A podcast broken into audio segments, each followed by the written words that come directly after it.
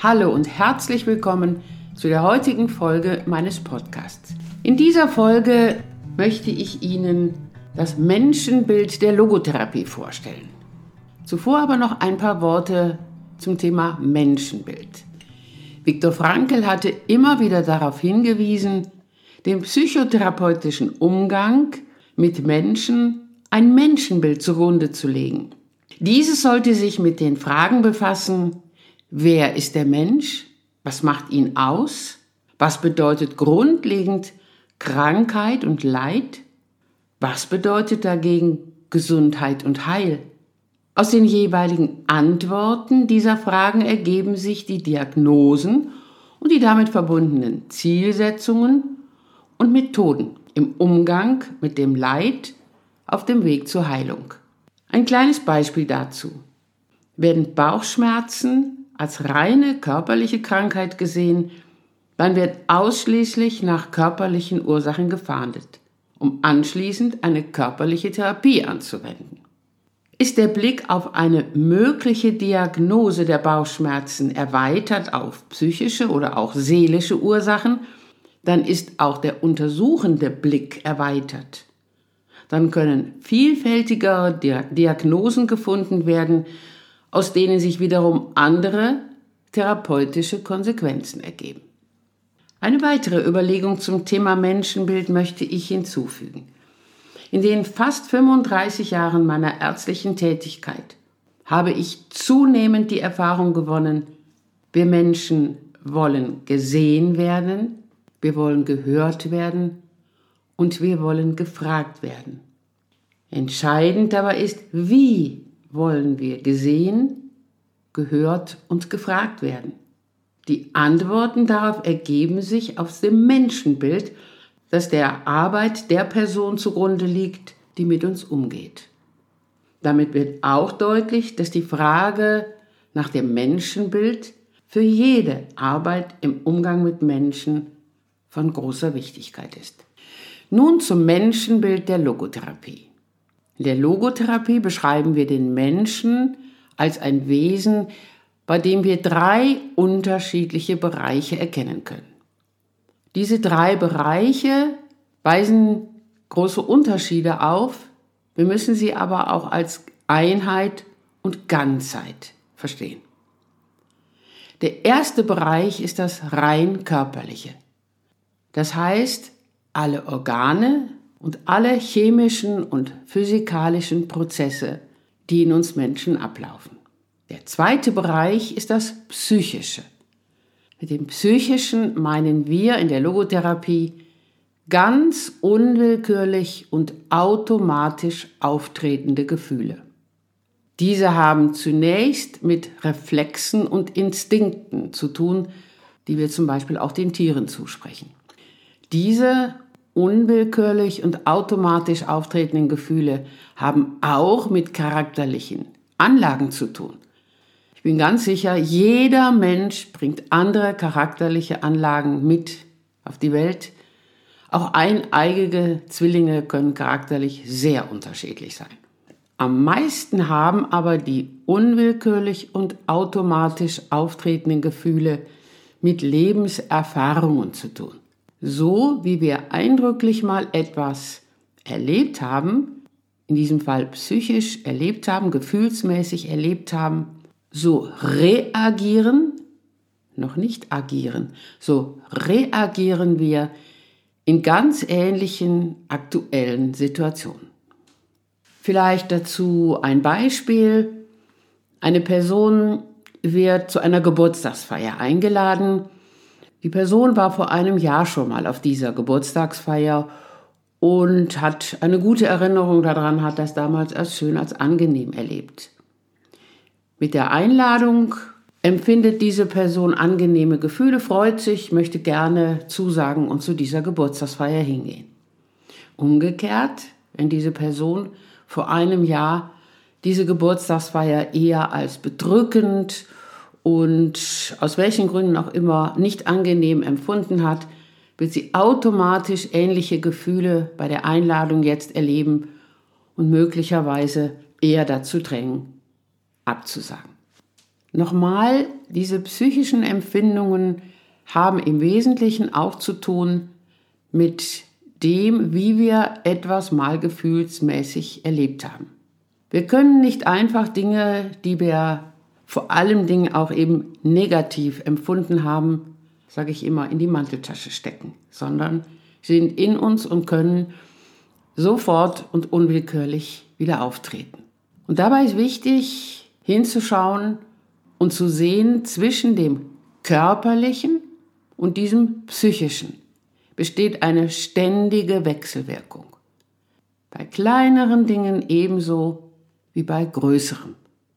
Nehmen wir ein Beispiel. Die Zahnärzte mögen mir verzeihen, dass ich jetzt das Beispiel vom Zahnarztbesuch nehme. Stellen wir uns vor, ein Mensch geht gar nicht gerne zum Zahnarzt, hat sogar auch Angst davor, zum Zahnarzt zu gehen, bekommt unvermittelt Zahnschmerzen.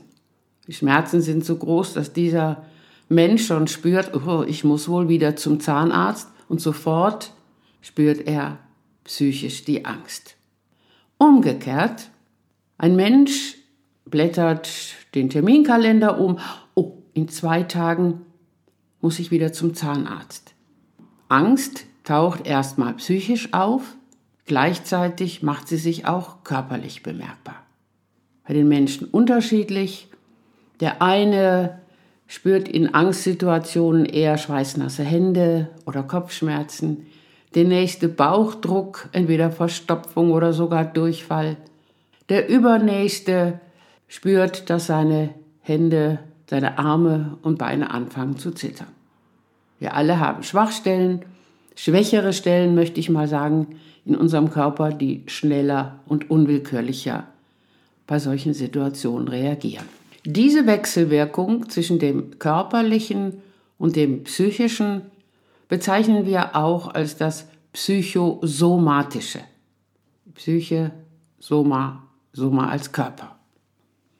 Nochmal, dies ereignet sich unwillkürlich. Damit reagieren wir. Damit sind wir bedingte Wesen.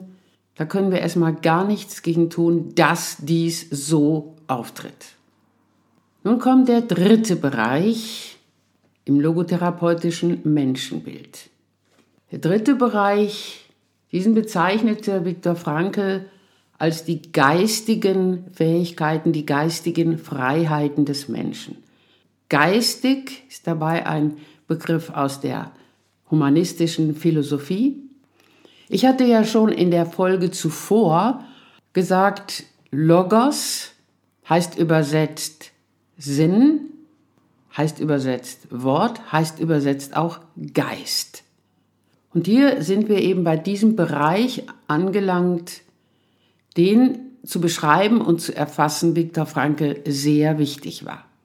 Er sagte immer, wir Menschen sind wesentlich mehr als bedingte Wesen. Wir sind bedingte Wesen, aber da ist noch wesentlich mehr, was wir versuchen wollen zu sehen und was wir versuchen wollen auch bei einem Menschen dann anzusprechen.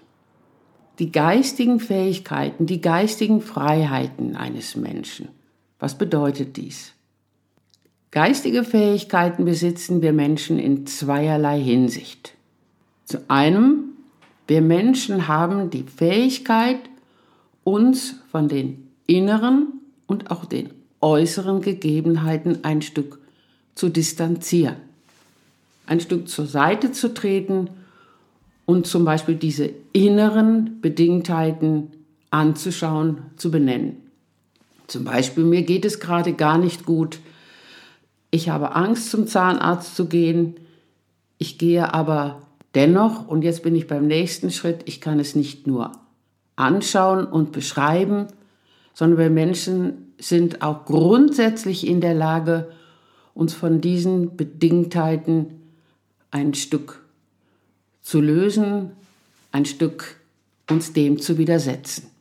Dies bezeichnen wir in der Logotherapie auch als die menschliche Fähigkeit zur Selbstdistanzierung. Ein wichtiger Punkt, auf den ich in den anderen Folgen sicherlich auch immer wieder zurückkommen werde.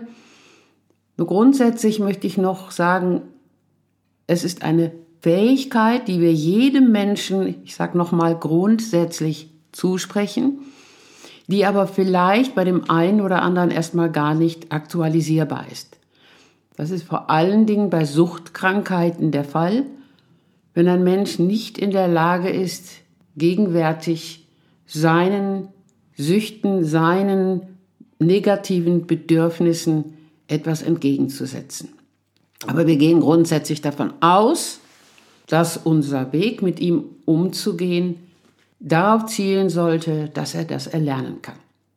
Der zweite Aspekt der menschlichen geistigen Fähigkeiten und auch Freiheiten ist der, dass wir dem Menschen ein Anliegen zusprechen, nicht in erster Linie um sich selber zu kreisen oder kreisen zu wollen, sondern in erster Linie sich öffnen können, in Anführungsstrichen, der Welt gegenüber, in der Welt etwas aktiv erleben und oder gestalten zu können.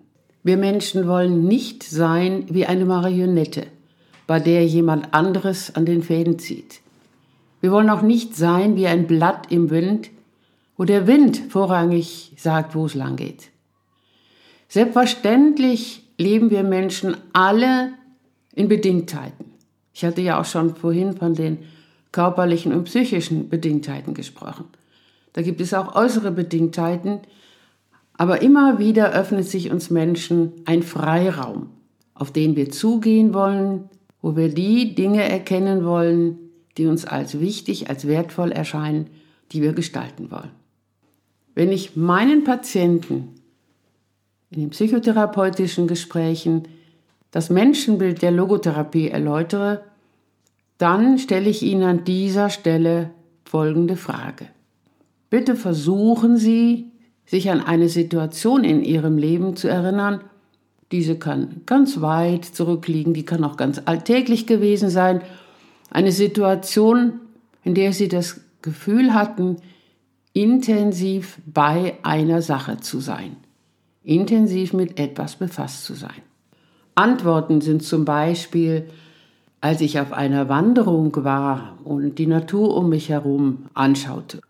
Oder auch bei der Gartenarbeit, da bin ich intensiv dabei. Oder beim Lesen eines guten Buches oder beim Musikmachen oder auch beim Hören von Musik. Und dann frage ich, und wie haben Sie das erlebt? Da folgen dann Antworten wie, ja, da war ich ganz selbstvergessen und doch irgendwie ganz ich selber. Oder auch, ich fühlte mich gut, da war eine gewisse Zufriedenheit, negative Gedanken habe ich vergessen. Manche sagen auch, ich bin darin aufgegangen, obwohl das ja gar nicht geht. Ein Hefeteig geht auf, aber bei Menschen nicht. Oder es wird gesagt, die Zeit verging schneller oder auch ich habe Zeit und Raum vergessen. Dieses Erleben bei einer Sache, intensiv bei einer Sache zu sein, ist etwas, was wir als gut, als stimmig, letztlich auch als sinnvoll erleben. Das ist ein wichtiger Aspekt der Logotherapie als sinnzentrierter Psychotherapie wir gehen davon aus, dass dieses bei sein können, dieses aktive Erleben und Gestalten eigener Möglichkeiten etwas ganz Wesentliches ist für uns Menschen. Wir geben zwar unter Umständen viel Energie da hinein, wir bekommen aber mindestens genauso viel zurück. Viktor Frankl nannte diese geistige Fähigkeit des Beiseins auch die menschliche Fähigkeit zur Selbsttranszendenz. Dazu möchte ich noch einmal etwas erläutern. Voraussetzungen für das geistige Beisein sind der Körper und die psychischen Gegebenheiten eines Menschen, deren Wechselwirkung wir auch als das Psychophysikum bezeichnen. Dies ist zwar Voraussetzung für menschliches Leben, bestimmt aber letztlich nicht das Werden eines Menschen. Durch seine geistigen Fähigkeiten ist der Mensch in der Lage, sich mit seinem Psychophysikum auseinandersetzen zu können.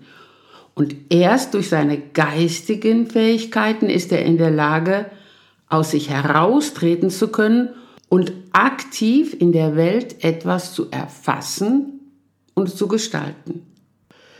Dies nochmal bezeichnete Frankel als die menschliche Fähigkeit zur Selbsttranszendenz und diese ist zu verstehen als eine gesamtpersönliche Stellungnahme des Menschen, sich als angesprochen zu erleben von etwas in der Welt, von einer Sache oder einem Menschen und sich dem gegenüber aktiv zuzuwenden.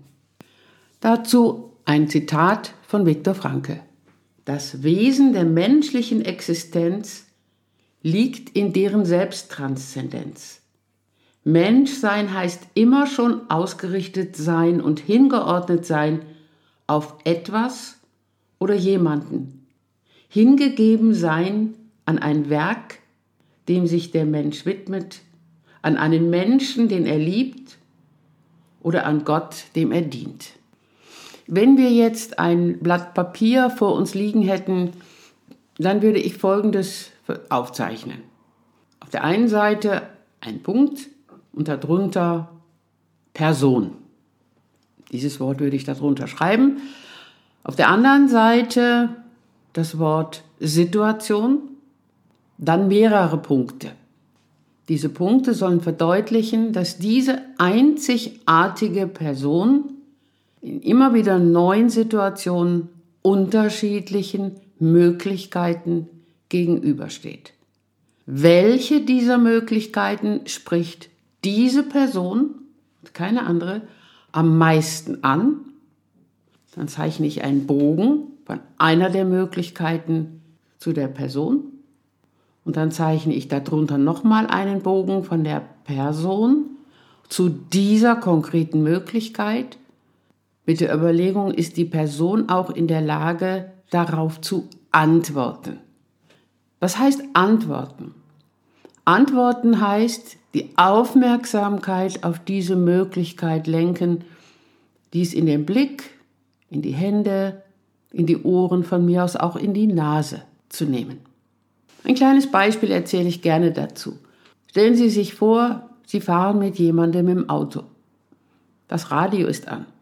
Nach einer Weile fragt Ihr Mitfahrer, wie findest du denn die Musik, die da läuft? Und Sie sagen, oh, ich habe überhaupt gar nicht zugehört. Das heißt, wir müssen auch unsere Ohren öffnen, auch in so einem kleinen Raum wie einem Auto. Und dies gilt für viele, viele Situationen in unserem Leben. Ich sage es nochmal, unsere Augen, unsere Ohren, unsere Hände, möglicherweise auch die Nase zu öffnen. In dieser Folge möchte ich Ihnen das Menschenbild wiedergeben. Ich möchte aber dennoch ein Stück schon mal vorausschauen auf die logotherapeutische Arbeit. Wenn Sie vielleicht dieses Bild, was ich gerade versucht habe zu zeichnen, sich nochmal vor Augen halten. Dann können Sie sich vorstellen, eine Person, die mit einem psychischen Leiden, zum Beispiel in meine Praxis kommt, die kreist in der Regel zunehmend um sich selber. So zeichne ich das dann auch, indem ich den Stift nehme und um diese Person herum einen Kreis zeichne. Sie ist immer weniger, manchmal sogar fast gar nicht mehr in der Lage, sich von etwas ansprechen zu lassen, was in der Welt auf sie wartet, von ihr gestaltet zu werden. Und daraus kann über kürzere oder längere Zeit großes Leid entstehen. Wir nennen dieses um sich selber kreisen auch Hyperreflexion. Und um das vorweg schon mal so mitzugeben, aus diesem Bild ergeben sich zwei ganz wichtige Aspekte meiner Arbeit, zum einen, wer ist die Person, die zu mir kommt? Wie war ihr bisheriges Leben? Wie hat sie dies gestaltet? Worunter leidet sie? Was sind ihre Möglichkeiten, ihre Grenzen? Und dann der ganz andere wichtige Aspekt, der immer mitschwingen sollte, auch wenn er nicht sofort verbalisiert wird, das ist der Aspekt, wie kann es diesem Menschen wieder möglich sein, sich von Möglichkeiten in der Welt, von seinen Wertmöglichkeiten ansprechen zu lassen und diese auch zu gestalten. Nun noch einmal einen Blick auf das Menschenbild. das Menschenbild der Logotherapie. Ich versuche meinen Patienten dies auch häufig mit einem Bild zu veranschaulichen. Dazu rege ich sie jeweils an, sich an ein Haus zu erinnern, in dem sie eine Zeit ihres Lebens verbracht haben und in dem sie sich wohlgefühlt haben. Versuchen Sie, in dieses Leben dort noch einmal einzutauchen. Und nun bitte ich Sie, mir zunächst dieses Gebäude zu schildern. War dieses Gebäude groß oder eher klein? Wohnten Sie dort in einer Wohnung oder in dem ganzen Haus? Welche Räume besaß dieses Haus, diese Wohnung?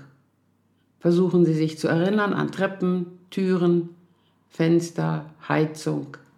All diese Materialien und die jeweilige Technik und die Mechanik sind vergleichbar mit unserem Körper, seinen Organen und seinen biochemischen und physiologischen Vorgängen. Eine nächste Frage.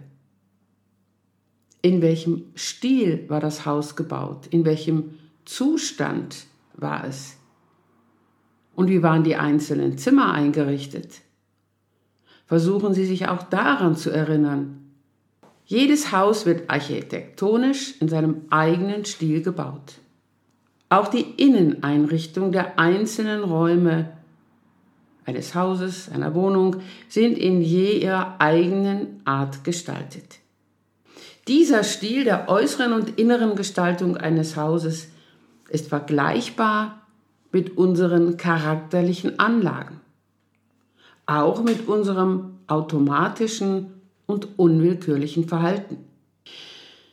Dann stelle ich weiter folgende Frage. Ich bitte Sie, sich noch einmal zu erinnern, warum sie sich in dem Haus, in der Wohnung wohlgefühlt haben.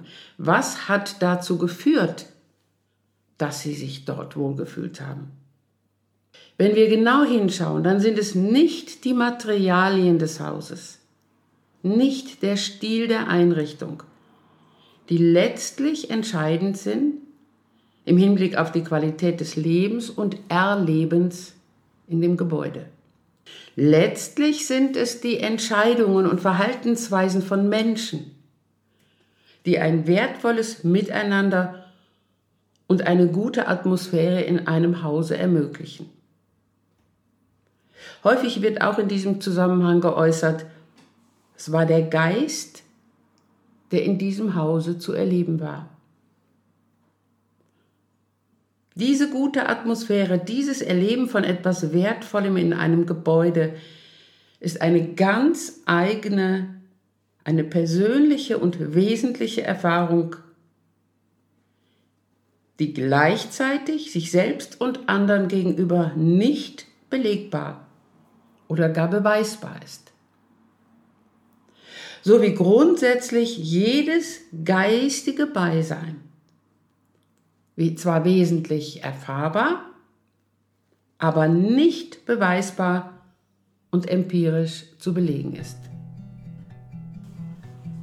Liebe Zuhörerinnen und Zuhörer, ich hoffe, dass ich Ihnen in dieser Folge das Menschenbild der Logotherapie näher bringen konnte, dass ich Sie weiterhin interessieren und möglicherweise begeistern kann für die Logotherapie und ihre Anliegen.